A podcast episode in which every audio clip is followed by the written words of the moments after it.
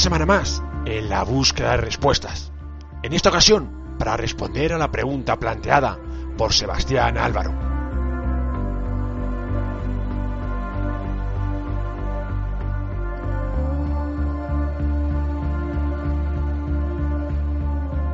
Cada semana aprovecharé esta pequeña introducción para acercarnos brevemente a conocer diferentes formas de buscar respuestas. En esta ocasión nos detenemos en la centrada en la paleobiología.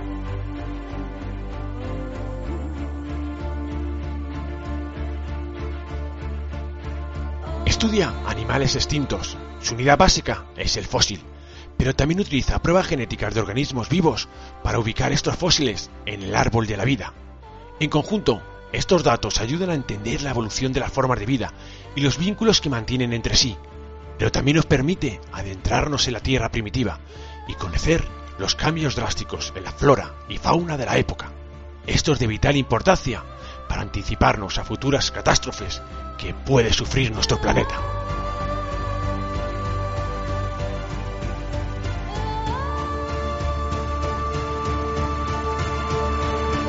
Bienvenidos a Por qué.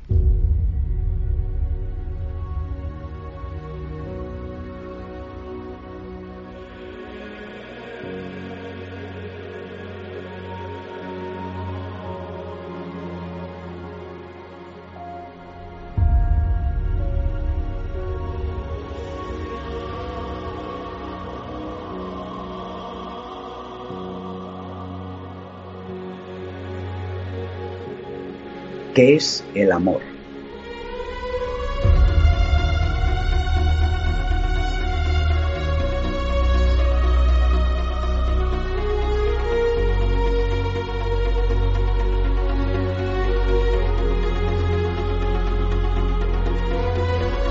¿Cómo definir algo tan complejo, contradictorio, fascinante y que al mismo tiempo nos hace sentir tan vivos? Hay quien lo define en términos químicos y otros hacen poesía de él. Amor es inspiración, a veces hasta sufrimiento. Todos lo hemos sentido alguna vez, pero nuestra cuenta pendiente sigue siendo poder explicarlo.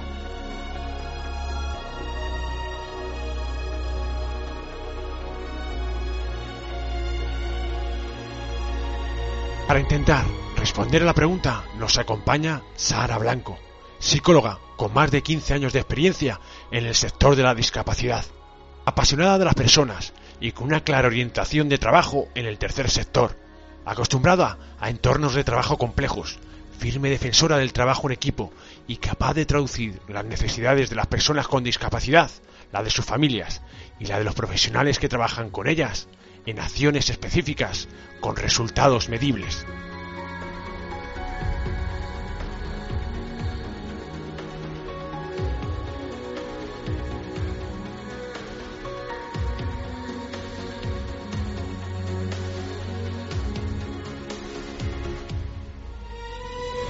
Después de una primera etapa profesional vinculada a la atención directa de personas con trastornos del espectro del autismo, en la que todavía continúa, su experiencia se ha centrado en la gestión técnica y la coordinación de proyectos y entidades, siempre al lado de las personas con discapacidad.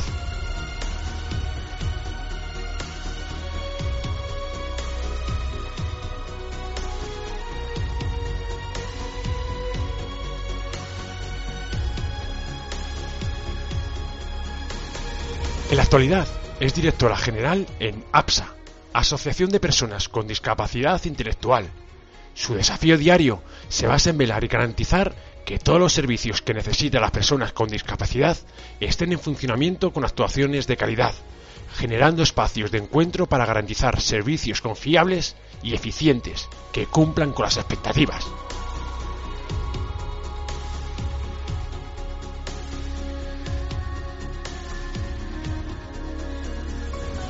Bienvenida, ¿por qué, Sara? Es un placer. Hola Luis, ¿qué tal? ¿Cómo estás? El placer es mío, gracias. Pues vamos a intentar ayudar a Sebastián a responder a una pregunta, la verdad es que compleja. ¿Qué es el amor, Sara?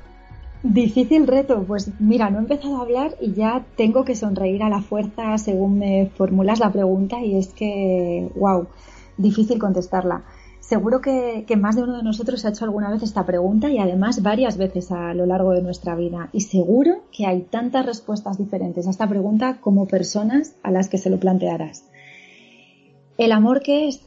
Pues por lo pronto yo te diría que la pregunta que me trasladáis es una pregunta mágica. Porque es una pregunta que no entiende de raza, que no entiende de religión, da igual en quién creas o en quién no eres capaz de contestarla, no entiende de género, no entiende de edad, ni siquiera entiende de tiempo. Es, es una pregunta que hagas cuando hagas siempre estará de moda. Y esto que estoy diciendo, ojo, sé que es una contradicción en sí misma, porque la moda pasa, la moda cambia, va y viene, a veces es cíclica. Pero yo diría que el amor es la excepción entonces que confirma la regla, porque todas las cosas pasan, todas pasan de moda menos esta, menos el amor. Te decía que es una pregunta mágica porque además cualquiera la puede responder, pero ojo, porque pocos pueden aclarar su respuesta. Así que estoy encantada de verdad de compartir contigo y con todos los que nos están escuchando este ratito en el que no sé si lograremos responder con acierto, pero lo que es seguro es que vamos a intentarlo. Difícil reto, desde luego. Sí, la verdad que sí, eh, Sara. Y nosotros sobre todo vamos a disfrutar con tus conocimientos y por lo menos vamos a intentar eh, emprender un viaje a la búsqueda de esa respuesta. ¿Cómo funciona nuestro cerebro cuando amamos? Bueno, no hay duda de que cuando amamos nuestro cerebro reacciona. Confieso, mm, Luis, y perdóname que haga aquí un impasse antes de contestar a esta segunda pregunta que me formulas, que cuando me planteaste participar en el programa, en por qué, y además con esta pregunta, lo primero que temí fue eh, contestar y mostrar en esa respuesta que yo diera como una versión muy reduccionista o simplista o, o cursi, ¿por qué no? O entrar en algo como más controvertido. Y mientras lo pensaba y mientras dudaba en esto, decidí cambiar la pregunta. Así que saltándome todas las normas de tu programa, intenté responder a la pregunta en vez de diciendo qué es el amor, intenté responder eh, pensando qué es amar. Y es que quizá hayamos hecho un concepto del amor y no un verbo de amar. Y pensando en el verbo me fue mucho más fácil eh, poner palabras a la respuesta. Amar eh, se siente desde dentro, se siente con fuerza, se combina con otras muchas sensaciones. Amar es sentir emoción. El amor es lo que nos ha llevado al fin y al cabo a sobrevivir y es lo que nos lleva a la protección del otro ser. Y esto desde, desde que el hombre es hombre y desde que la madre tiene que cuidar de las crías, que por eso se dirigen a la madre incluso llamándola ama, de ahí viene, ¿no? Hice o intenté hacer un barrido por las distintas definiciones que han hecho grandes de la literatura, de la filosofía, de la neurociencia, de la psicología, incluso de la ciudadanía anónima, y, al final me he decidido a compartir con vosotros ninguna de estas definiciones, una definición imperfecta, pero que a su vez me ha parecido extraordinaria y te voy a contar por qué. Es la visión del amor desde los niños. Y es que me quedo con el punto de vista de los niños porque su manera de amar es, es distinta a la de los mayores, es incondicional no busca en la experiencia la manera de reconocer el amor, no centra su atención para definirlo en lo que les ha ocurrido antes. Los niños aman sin juzgar, aman sin prejuicios, aman sin preguntar, aman directamente, porque no conocen otra forma de relacionarse que no sea la basada en el amor.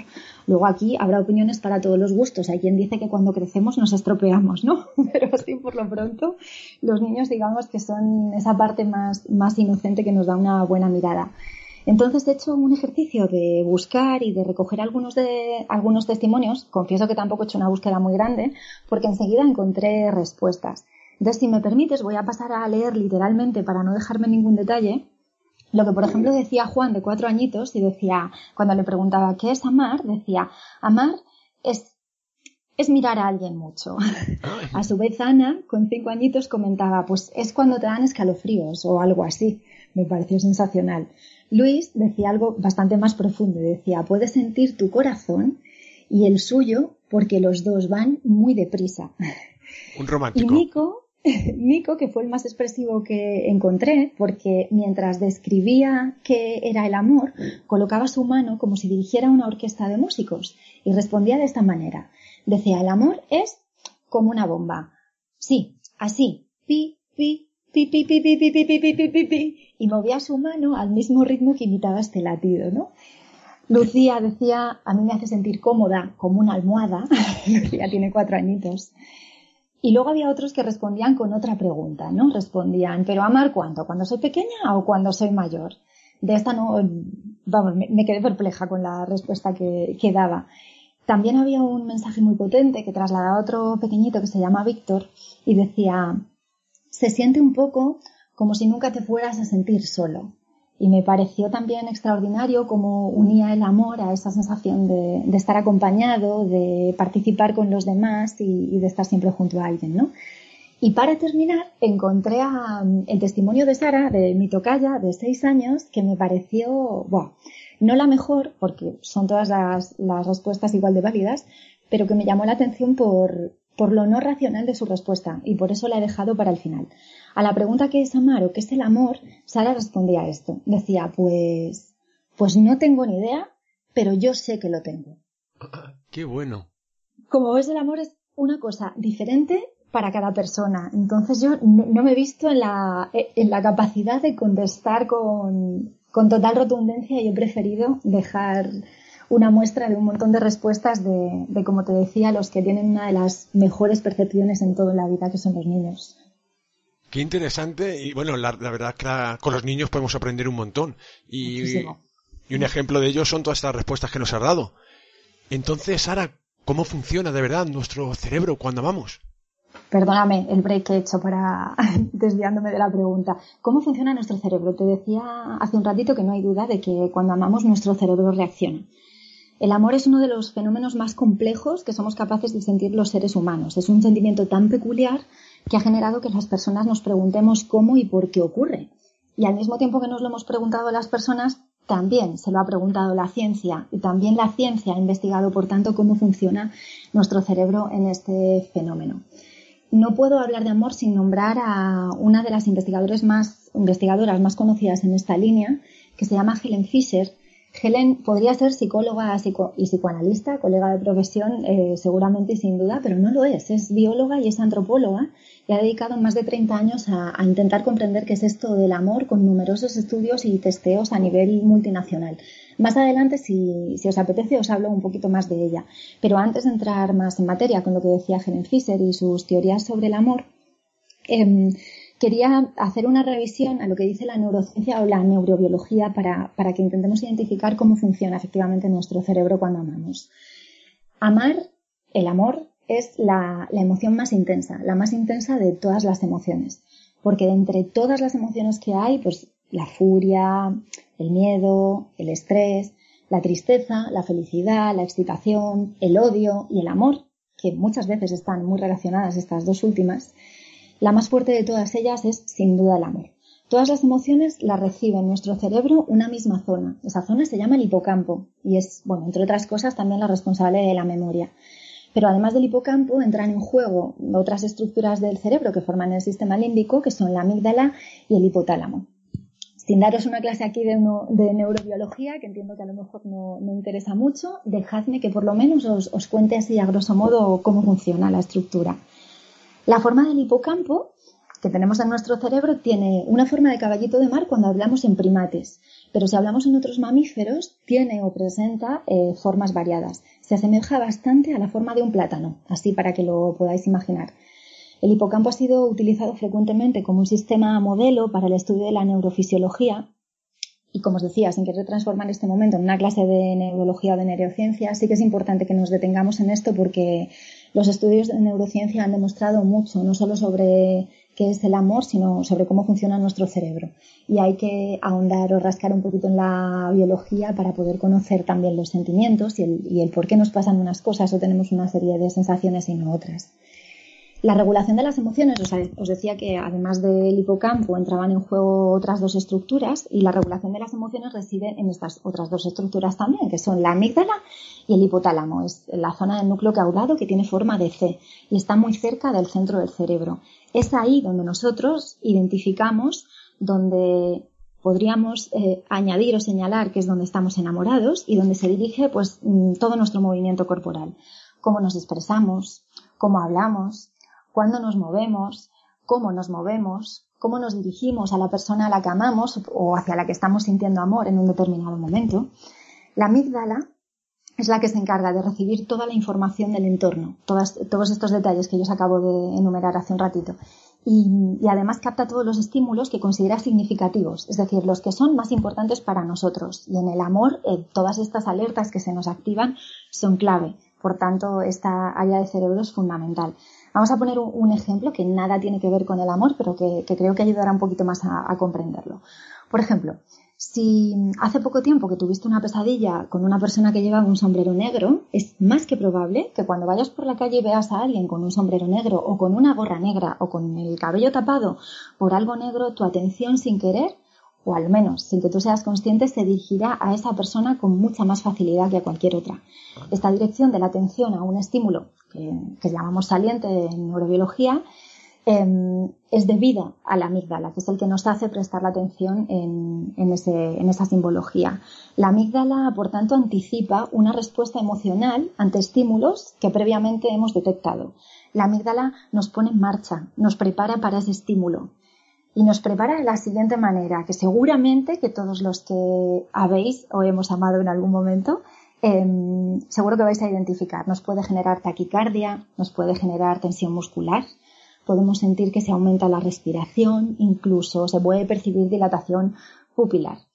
Así que fijaos, sabemos por ejemplo dónde se almacenan los recuerdos, dónde se controlan, sabemos dónde se almacenan eh, los estímulos o dónde el cerebro los considera más significativos y dónde razonamos para resolver distintos problemas. En definitiva, estamos todo el tiempo hablando de amor, estamos todo el tiempo hablando de emociones.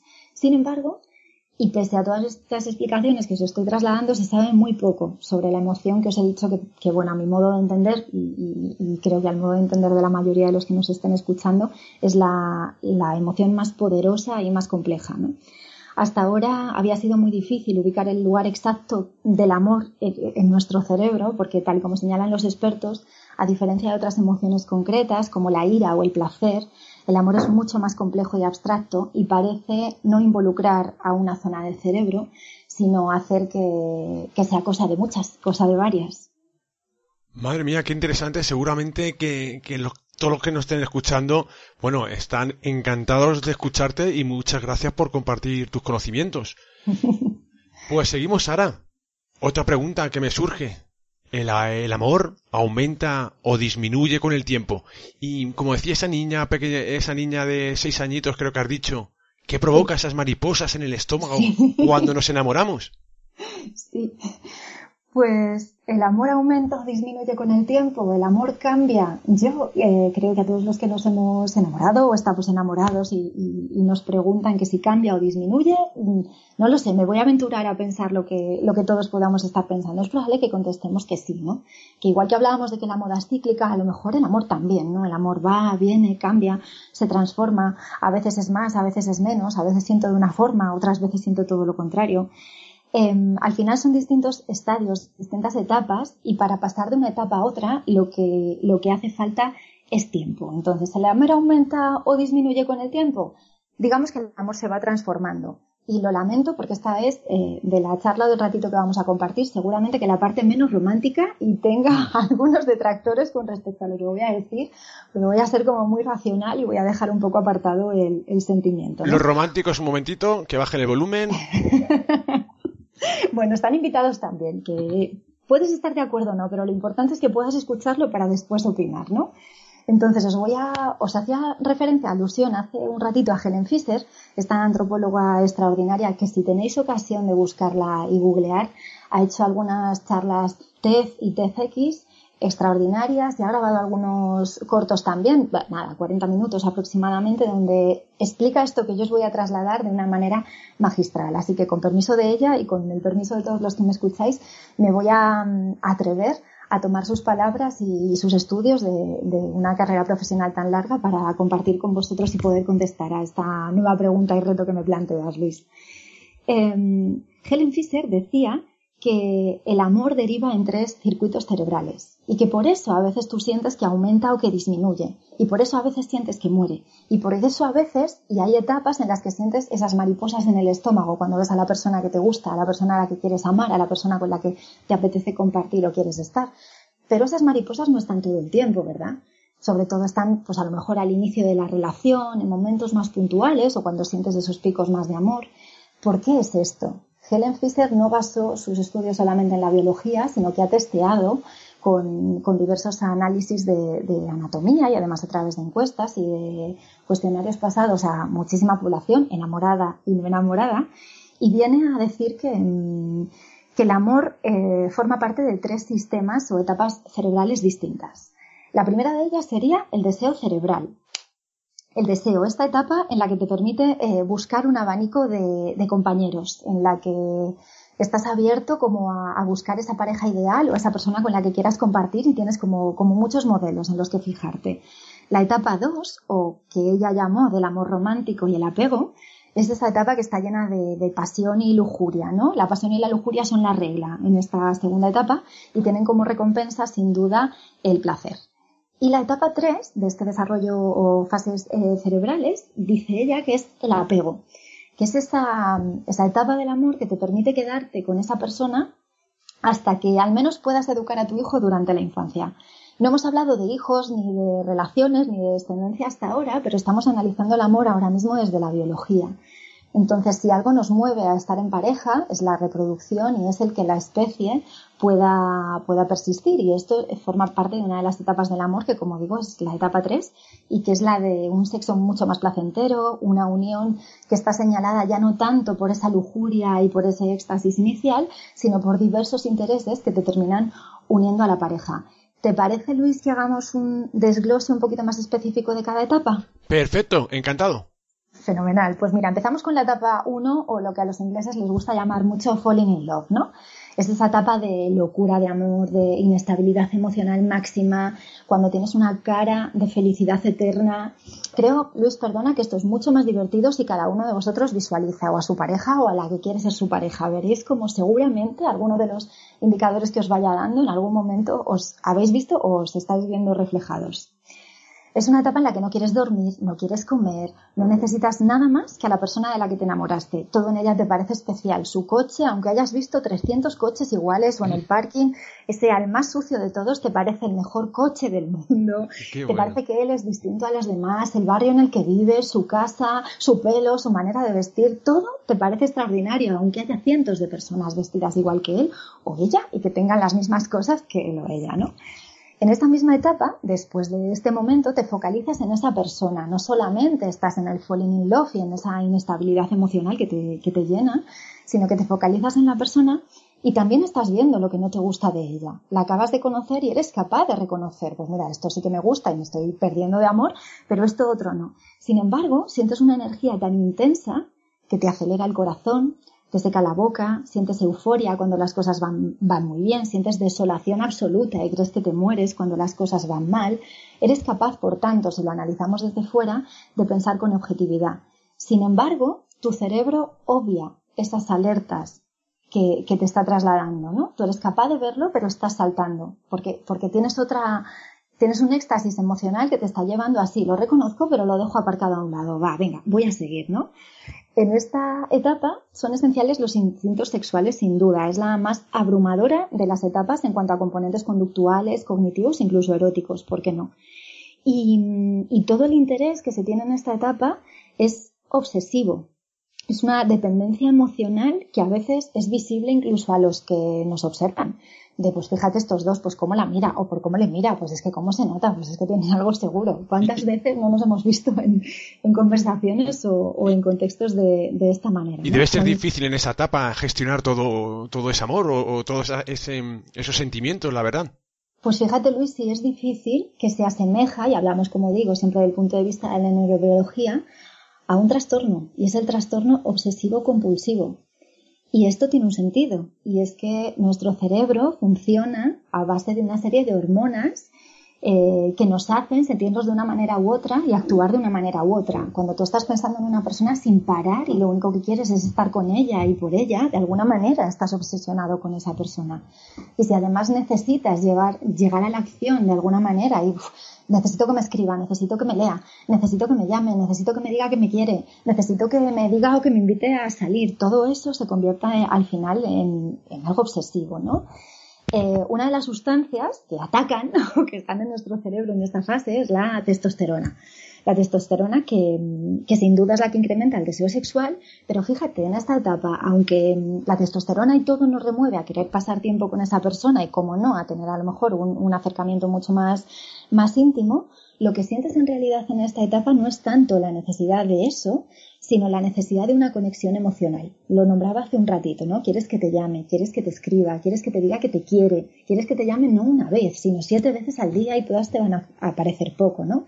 Inconscientemente, lo que está haciendo tu cerebro en este momento es buscar de entre todas esas posibles personas con las que tú podrías entablar una relación, buscar cuál es la mejor para tu descendencia. Y volvemos a hablar aquí de las crías y del sentido que tiene, eh, pues, pues eh, la vida en sí, ¿no? De por qué nos unimos, por qué nos apareamos, por qué tenemos descendencia y demás. Esta quizá, mm, como te digo, es la parte menos romántica de todo el discurso de hoy cuando hablamos de amor. En esta etapa hay una sustancia que se llama cortisol que se altera y es esa sustancia la que hace que nos estemos sintiendo, como te decía anteriormente, como, como, en un estado similar al que se puede sentir una persona que tiene un trastorno obsesivo compulsivo. Al final los niveles de serotonina descienden muchísimo y, bueno, esta es una forma de entender a través de la bioquímica pues qué ocurre en las personas eh, cuando estamos en esa primera etapa, ¿no? Eh, controlamos los impulsos o no, al ser un nivel bajo eh, de cortisol el que, el que vas teniendo, tienes una falsa percepción de riesgo. Sin embargo, en esta etapa tienes una ausencia total de miedo y una sensación de poder y desate de pasiones. Y vamos, incontrolables. Sientes que puedes con todo y que el amor todo lo mueve y todo lo puede, ¿no? Cuando encuentras esa unión, en esta primera etapa, la persona se calma. Has pasado de tener una euforia y una inestabilidad emocional enormes para llegar a un momento en el eh, cuando esta etapa ya se está ya se está acabando o está finalizando donde la persona se calma cuando esa angustia y esa inestabilidad emocional y esa obsesión por estar con el otro y, pertenecer al otro y estar constantemente pensando en el otro pasa a ser estable.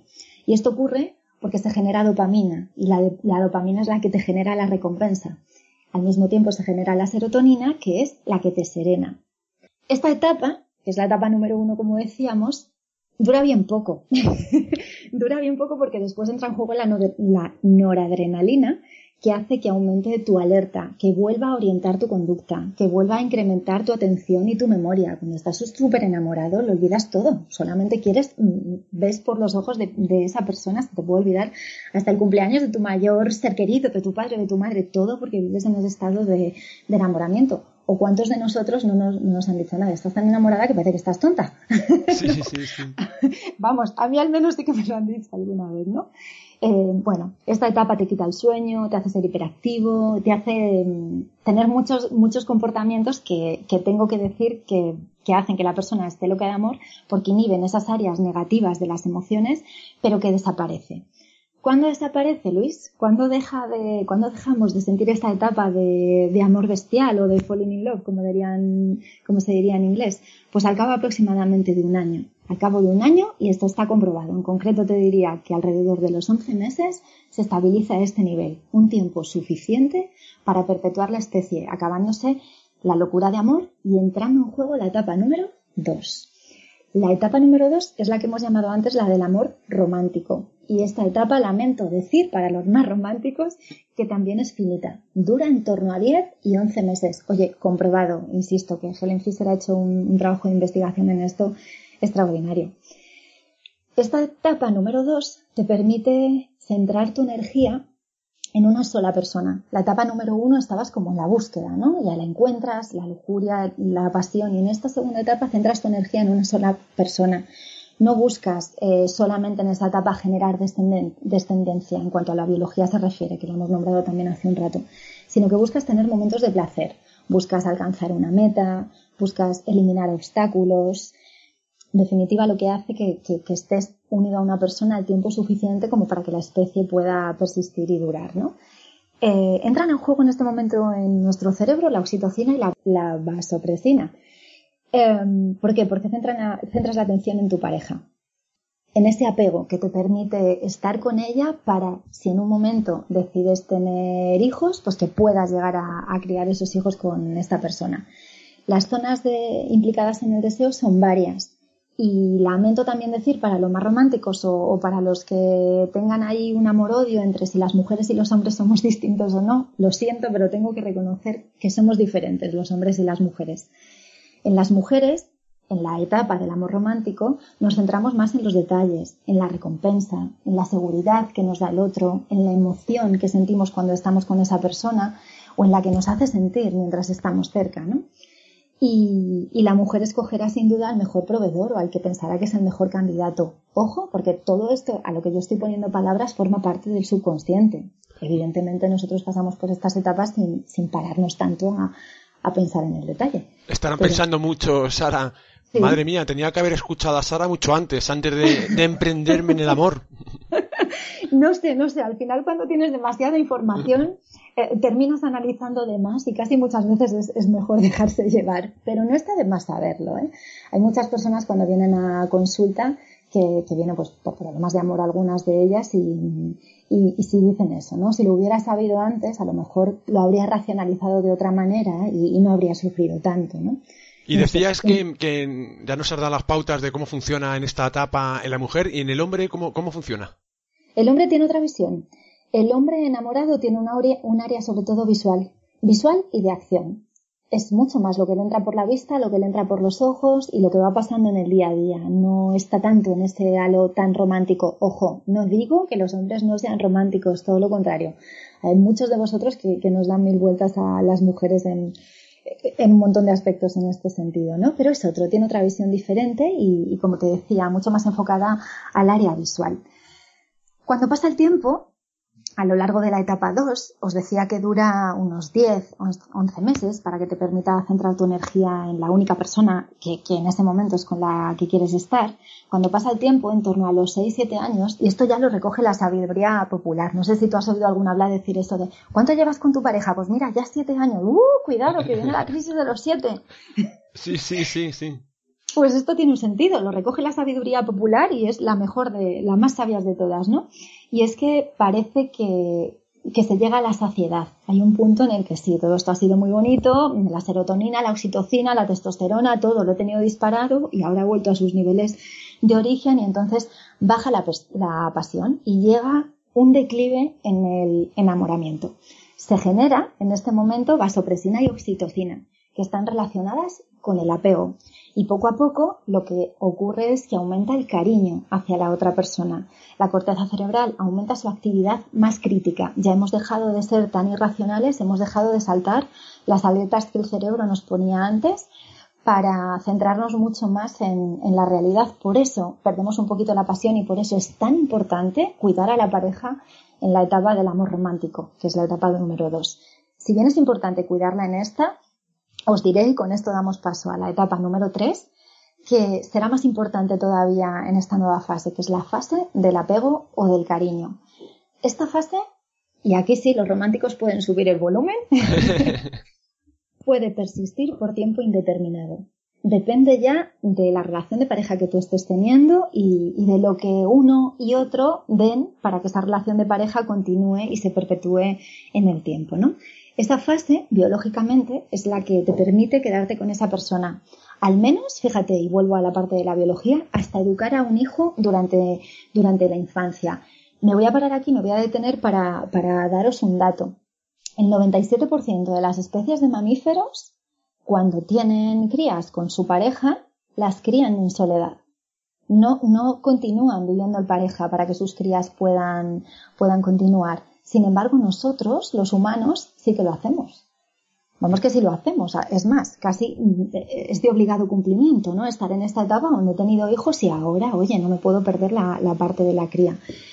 Os cuento esto porque hay parte de, biología que tiene razón, pero hay otra parte, estamos en ese 3%, que, que no toda la biología lo, puede, ni todo lo, lo, puede dar una justificación o una respuesta, ¿no? Sí, es verdad, sí, es verdad. Esta, esta etapa de apego o cariño es una etapa muy calmada, es una etapa estable, invade a la pareja una sensación de calma, la vida sexual ya es muy distinta a las etapas 1 y 2 y como os decía puede durar toda la vida o no. lo que está claro es que es indispensable cuidar eh, esta etapa porque está plagada de riesgos. Puedes caer, no voy a entrar mucho en detalle, pero puedes caer pues en la rutina, en que los intereses comunes pues, que teníamos al principio y que nos mantenían unidos pues ya no son los mismos. En resumen, Luis, creo que, que la pregunta que me hacías es extraordinariamente interesante porque es indispensable conocer la biología de la, del amor para evitar experiencias que alteren la estabilidad de los neurotransmisores, ¿no? Y, si conocemos la biología del amor, seguramente que todos consigamos tener sociedades menos críticas y que nos ayuden a los demás en, esta búsqueda del amor y cuando la encuentras en pasar esas etapas con, menos nivel de crítica y con, con más comprensión. Increíble. Sara, madre mía, si hubiéramos conocido todos estos datos, seguramente por lo menos nos hubiéramos, nos hubiera ayudado un poquito más en emprender esa aventura en el amor. Y en el amor también existen mitos. Oh, abrimos un melón grande, Luis, hablando de, los mitos en el amor. Y no, no quisiera yo herir a ninguna persona sensible en esto. Verás, en, en consulta cuando pasamos consulta a los psicólogos, los psiquiatras o demás, eh, hay personas que vienen a, consulta y superan enfermedades físicas por amor. Tienen una enfermedad brutal y encuentran a una persona, pues, pues eso, entran en esa primera etapa o fase de falling in love y, y terminan curándose por lo poderoso que llega a ser el amor. Recordar que hemos dicho al principio que es el más poderoso de todas las emociones, de todos los, los sentimientos. Sin embargo, mmm, daros cuenta lo paradójica que es esta misma versión, que por el contrario hay personas que cuando vienen a consulta vienen porque han enfermado por amor. Lo han pasado tan mal porque una de sus relaciones ha terminado o porque todavía la tienen, pero están sufriendo mucho de, dentro de ellas que incluso enferman. Y voy un paso más allá. Hay personas que mueren por amor. Hay personas que se matan o se suicidan por amor. Y más grave todavía, hay personas que matan por amor. Por tanto, Luis, necesitamos amar y ser amados y necesitamos al final buscar una explicación a, todas esas preguntas que no entendemos y muchas veces cuando no encontramos acudimos a, varios mitos, ¿no? Yo tengo, tengo varios, tengo a trasladar dos o tres. Uno es el de la media naranja. Es verdad. existe, no existe. Otro es el de el amor nos completa, es que cuando no tienes pareja es ahí. Claro, venga, a ver si, si encuentras a alguien con quien que te complete, ¿no? Con quien te complementes. O gente que dice, es que, es que él es, ha venido a completarme o ella ha venido a completarme. Y un tercer mito que, que, también he querido destacar es el de, y lo has dicho, lo has nombrado tú además, es el de el amor todo lo puede. Entonces me, me voy a retrotraer un poco a hace muchos siglos atrás eh, para ver de dónde viene el primer mito del amor, ¿no? El de la media naranja. Verás, Sócrates y sus discípulos se encontraban reunidos y Aristófanes, que era uno de los menos agraciados, definió el amor y la pareja refiriéndose a un ser andrógino, hermafrodita, ¿no? Lo definió como un ser esférico que tenía la parte, la mitad hombre y la mitad mujer y argumentó que definía el amor así, él tenía muchos problemas para encontrar una pareja porque físicamente os, trasladaba hace un ratito como era y, decía que, de esta manera el, ser se completaba a sí mismo. Y en ese momento Zeus lo que hizo, cuenta la leyenda, que eh, separó al andrógino, al hermafrodita, lo separó por la mitad, para que buscaran, para que se buscaran una parte a la otra. Y se dice, además, y de ahí viene el concepto de media naranja o alma gemela. Se dice que se les separó en ese momento y que por tanto esas almas o esas personas estarán destinadas siempre a volver a juntarse, a encontrarse para unirse. Y de ahí nosotros, en el amor romántico, decimos, claro, esta es mi media naranja, ¿no? Es esa parte que me cortaron, lo que se decía en la mitología antigua, y que ahora ha venido a mí y entonces es esa parte que, que me completa. Y esto es así, pues os diré que sí, que, esto funciona. Pero cuidado, veremos durante cuánto tiempo funciona. Recordad las etapas de las que hablábamos hace, hace unos minutos, ¿no?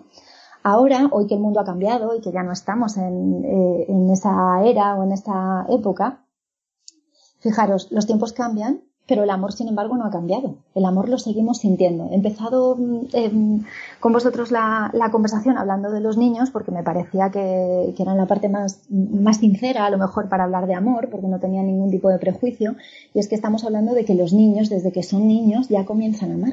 Su relación con la madre desde que nacen es de amor máximo, de amor puro, de amor eterno, si, si me apuras, ¿no? Eh, volviendo al tema de la media naranja, eh, quería poneros un ejemplo. Veréis, ¿cuántas parejas han surgido en momentos de confinamiento? Venimos de atravesar una crisis sanitaria impresionante que, en el año 2020 nos ha mantenido durante muchas semanas y muchos meses en casa sin salir.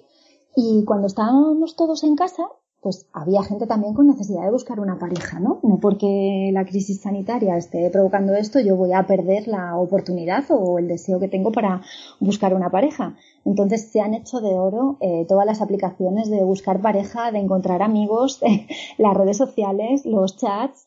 Eh, han crecido exponencialmente. Leía, bueno, no leía, veía el otro día en las noticias, Luis, algo que me, que me dejó alucinada y que, mientras estaba pensando cómo responder a esta pregunta, eh, vamos, dije, tengo que compartirlo. Veréis, veía que en, un supermercado habían establecido, pues en vez de ser una app para encontrar pareja, habían establecido un código en el que cuando una persona entraba a comprar al supermercado era soltera y quería buscar a otra persona con la que poder entablar o comenzar a una relación, vamos, buscar pareja, vaya, se colocaba en una pegatina en la, en la solapa. Entonces tú ya cuando ibas comprando, oye, sección de verdulería, sección de frutería, sección de carnes, podías identificar qué personas estaban como tú. Entonces, si esa persona te gustaba, simplemente tenías que entregar, esa persona llevaba a lo mejor un triángulo amarillo, pues tú tenías que ir a la cajera y decirle, me gusta quien tiene el triángulo amarillo. Qué bueno. Si, si la persona del triángulo amarillo coincidía que tú eras el cuadrado rojo y iba a la misma cajera y le decía, oye, me gusta el cuadrado rojo y ella se había dado cuenta que los dos,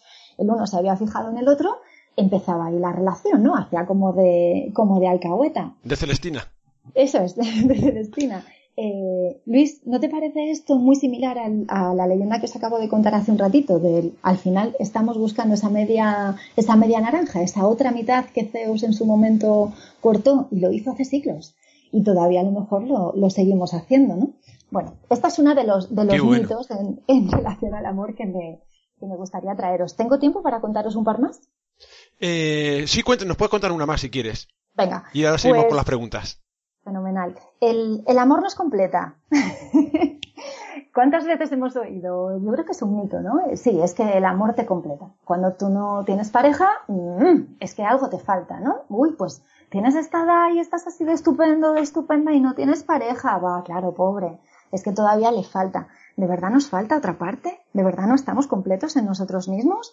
Estoy abriendo, como decía, aquí un melón interesante. No quiero herir la sensibilidad de nadie. No voy a entrar mucho más dentro, pero mira, sí que he cogido em, el diccionario, he buscado amor en la RAE y dice sentimiento intenso que surge de nuestra propia insuficiencia. Me pone los pelos de punta, porque hace ver como que necesitas parte del otro para, para al final ser, ser tú, ¿no? Hay, bueno, otro, otro gran filósofo, Yacan, decía que amar es dar lo que no se tiene a quien no lo es, que amamos por una falta constitutiva que nos pueda completar, que para dar al otro lo que no se tiene, se tiene que partir de una disposición tan grande que te doy hasta lo que no tengo todavía, ¿no? Esa entrega de amor incondicional o esa manera de ver este segundo mito que os comentaba del amor nos completa desde un punto de vista, pues a lo mejor más positivo, ¿no? Y el, último que os quería contar, permítemelo, es, eh, que me parece además precioso, es el de el amor todo lo puede. Parece que, para amar hay que sufrir, ¿no? Ya, tienes que ir como con esa condición, tienes que estar eh, preparado y organizado para sufrir porque forma parte del amor. ¿Mito o realidad, Luis? Espero que mito. Espero que mito. Mira, voy a, voy a ocupar tres minutos en contaros un cuento. No sé si hace mucho tiempo o, poco que, alguien nos cuenta un cuento. Es una fábula. Y me parece que viene muy a cuento con esto del amor todo lo puede. Lo cuento rápido. Eh, es el cuento de la princesa y el pretendiente.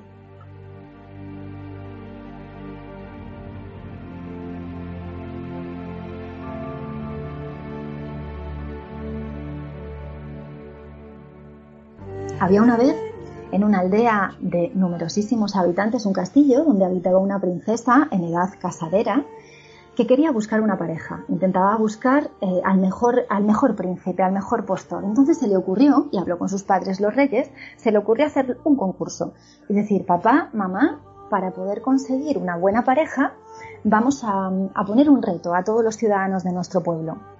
Todo aquel que quiera pretenderme y que quiera ser el futuro rey y de momento el príncipe conmigo tendrá que demostrarme su amor durante un año entero y para eso tendrá que esperar en las puertas en la muralla del castillo 365 días con sus noches incluidas. Aquel caballero que permanezca en las puertas del castillo todo ese tiempo sin moverse de allí ni un solo día, de verdad me demostrará el amor. Y entonces podré estar segura de que habré elegido bien. A los padres les pareció una buena idea y por tanto eh, informaron a la Guardia Real que a su vez informó a todo el pueblo. Comenzaron a principios de año y se llenó todo el castillo y toda la fortaleza, se llenó de amables caballeros dispuestos a conquistar a la princesa. Empezaron las primeras épocas de frío y en vez de miles de caballeros ya solo quedaron unos cientos. Llegó la primavera y con ello momentos un poquito más incómodos. Llegó el calor y por tanto otros cientos de caballeros decidieron alejarse del castillo y, no seguir concursando. Ya pesaba Cesaban los días porque se dormía en el suelo y no tenían buenas condiciones y otro tanto de esos caballeros también desaparecieron. Llegó un momento en el que no había comida suficiente, entonces otros tantísimos caballeros eh, siguieron desapareciendo. Estamos ya a final de año y vuelve otra vez la época de frío. Cuando quedaban apenas unos días para cumplir los 365 días, la princesa, que se asomaba cada día por una de las ventanas del castillo para ver cómo estaban sus pretendientes, observó que solamente quedaba uno. Lo observó durante un día, durante dos, y según se iba acercando la fecha se ponía más contenta, porque se estaba dando cuenta que aquel caballero seguramente sería su futuro esposo. Entonces decidió ir a hablar con sus padres de nuevo y decirle, papá, mamá, quedan apenas un par de días y ya tengo al que va a ser mi marido. Lleva 363 días abajo en el castillo, solo quedan dos para que cumpla el reto y va a ser él. En ese momento, los padres comenzaron a organizar la gran fiesta para que llegado el día se pudiera hacer el nombramiento y ordenaron al guardia real informar al pretendiente de lo que la reina, la princesa, futura reina, estaba pensando. Bien, la Guardia Real informó al candidato que permaneció ahí hasta el día 365 cuando quedaban pocas horas para conseguir el reto, decidió coger apenas la manta y una bolsita con poquitos trozos de pan duro que le quedaban y se marchó y volvió a casa. La princesa se quedó atónita al mirar por la ventana que ya no había nadie y cuando el amable caballero entró de nuevo a casa de sus padres y allí le recibió su familia, todos asombrados le decían, pero hijo, te quedaba muy poco, estabas a escasas horas de conseguirlo, ¿qué ha pasado? Entonces él contestó, me he dado cuenta de que, no me he dado cuenta, sino me han confirmado que ella ya sabe que yo la pretendo y que sabe que yo soy el hombre de su vida porque he conseguido aguantar el reto y he superado lo que otros no han superado. Ha venido el guardia real a contármelo, a contarme que yo soy el hombre de su vida. Y ha sido en ese momento cuando yo me he dado cuenta que ella no es la mujer de mi vida. La familia, que no entendía nada, seguía mirando y decía, pero, pero ¿y esto? No entiende.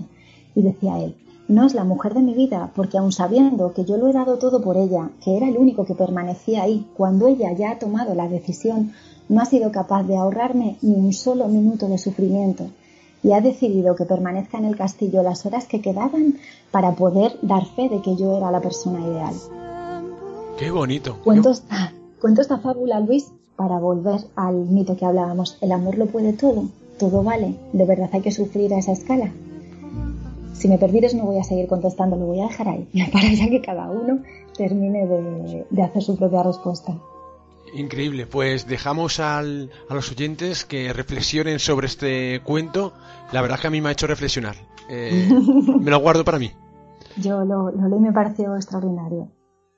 Ya que has hablado de este cuento, eh, ¿nuestras vivencias y nuestra experiencia influyen en nuestra manera de amar? Influyen. Influyen. De hecho, ¿por qué amas a una persona y no a otra? ¿Por qué te fijas en una persona y no te fijas en la que está al lado?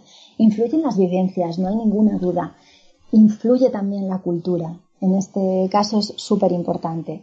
La infancia, eh, eh, influye en todos nosotros. La infancia y las experiencias que nos van pasando a lo largo de la vida hacen que nuestra personalidad sin querer vaya cambiando, que nos vayamos adaptando a las condiciones, a las consecuencias, a las, cosas que nos han hecho cometer errores y de las que hemos aprendido, nos hacen enfrentarnos a los nuevos retos de distinta manera.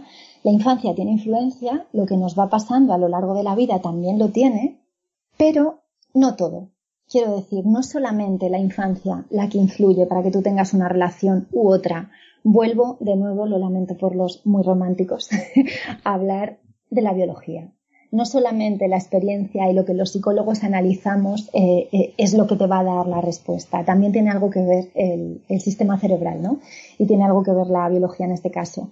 Verás, hay distintas clases de personas eh, que Helen Fisher de nuevo, permitidme que la vuelva a nombrar, las nombraba de una manera u otra en función de los niveles de, de, hormonas que tuvieran, ¿no? Así, por ejemplo, la gente que tenga la dopamina más alta la llama exploradores. ¿Por qué? Porque es gente flexible, es gente enérgica, es gente curiosa, creativa. Y esa gente se suele fijar en personas que también son como ellos. Entonces, nuestra experiencia y nuestras vivencias influyen. Decía hace un momentito que la cultura es muy importante, ¿no? Y que las vivencias que hayas tenido también, pero la cultura también. Es muy, muy posible que si tú estás en un entorno en el que la gente es muy enérgico, muy curioso y está constantemente intentando crear cosas nuevas, tú te sientas más atraído por este tipo de personas que por otras que no compartan este, este tipo de rasgos, ¿no? Sería como el perfil de la persona exploradora. Hay otras personas, sin embargo, que son pues más convencionales porque planifican, porque siguen las normas, porque les encanta llevar todo ordenado y con un cronograma incluso de lo que va a pasar en, cada uno de sus días, identificado por horas, y les atraen personas como ellas. Estas personas está demostrado científicamente que son las que tienen los niveles de serotonina más altos. Luego tenemos a las personas que tienen los niveles de testosterona más altos también. Sobre todo son los hombres, pero cuidado porque también hay mujeres. Son personas más escépticas, son muy directores, son analíticos, tenaces, lógicos, les encantan las matemáticas, las física, la física y se decantan sobre todo por mujeres que son negociadoras, mujeres que tienen mucha imaginación, que controlan mucho su postura a la hora de hablar, que controlan los gestos, que controlan el tono de voz. Son eh, mujeres muy cariñosas que confían mucho en la otra persona y que además muestran mucho sus emociones. Como ves, no todo son las vivencias, sino que también esta parte de la biología hace que sin querer te fijes en una persona o en otra. Químicamente, por tanto, nos atraen más unas personas que otras y debemos conocer la biología del comportamiento, aunque psicológicamente también estemos buscando qué es lo que ha pasado o, o psicoanalíticamente mm, hagamos un montón de test de Rothschild y, y, de aplicaciones de un montón de baterías para buscar qué es lo que pasó en tu infancia y qué es lo que puede hacer que te estés fijando siempre en este tipo de, de personas, ¿no? Y ojo, porque estamos hablando del amor, pero, pero este tipo de cosas es extrapolable también al trabajo, no solamente al amor, porque al final eh, es también afinidad, ¿no? Tú, tú haces un buen combo, un buen equipo de trabajo cuando la persona con la que trabajas es bastante, es afina a ti y mucho tiene que ver la, la biología en esto. Y ya para terminar, Sara, bueno, increíble todo lo que nos estás contando. En tu ámbito, eh, ¿qué es el autismo y cómo es el amor en las personas que lo tienen?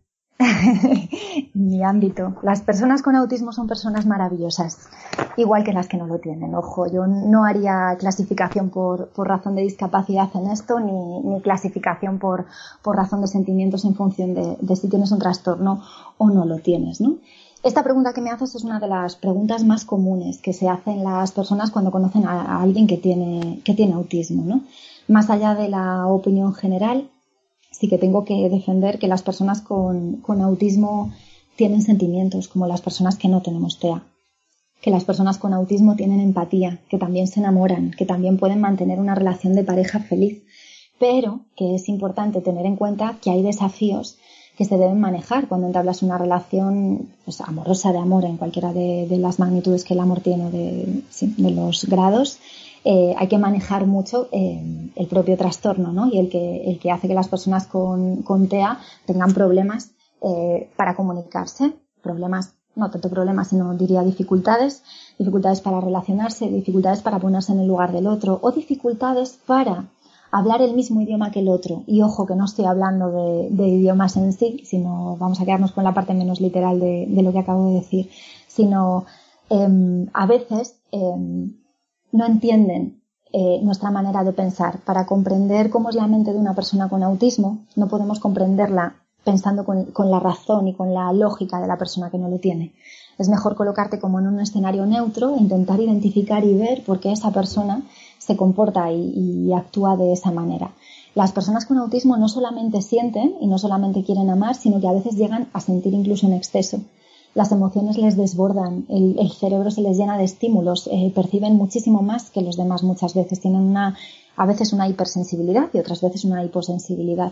Y, no saben muy bien qué hacer en medio de, todo ese universo que para ellos en ese momento es caótico y está lleno, como te digo, de, un montón de matices y de un montón de, empatía emocional que les hace no, poder pensar con claridad y, tener una intensidad de emociones muchísimo mayor que, los neurotípicos, ¿no? que, nos solemos llamar ahora las, las personas que no tenemos TEA.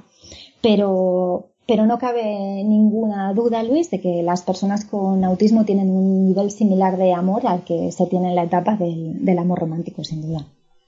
Pues ya para terminar, me gustaría ya que me propusieras una pregunta sobre el tema que desees y, o, tengas curiosidad de conocer más. Porque nuestro objetivo en este caso será buscar la colaboración de un invitado que intente dar respuesta a tu pregunta o por lo menos emprender un viaje a la búsqueda de ella. Así que, Sara, ¿Cuál es tu pregunta?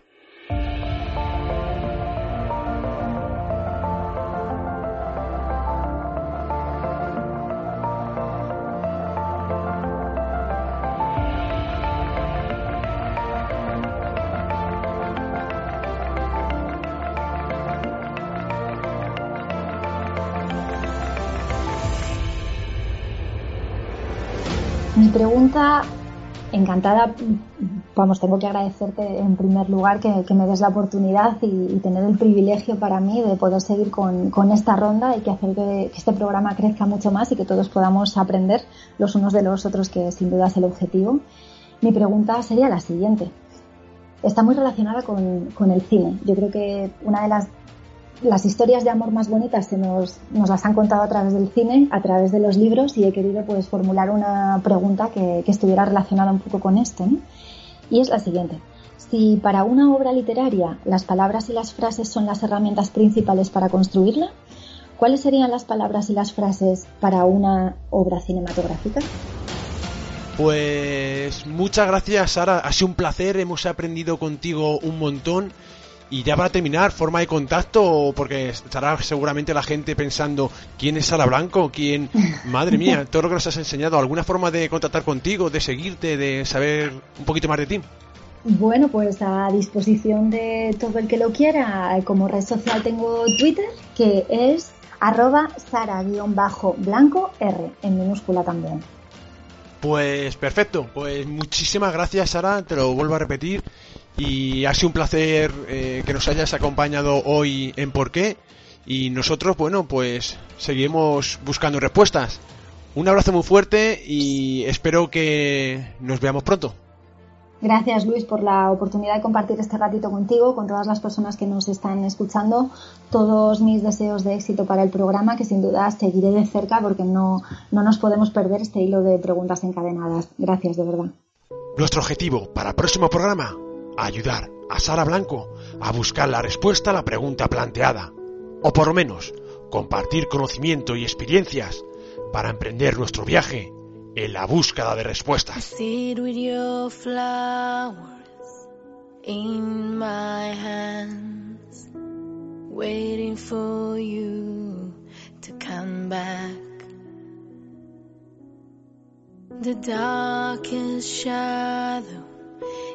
Promised land. A silent night turned black, and the angels dance for you. I will raise.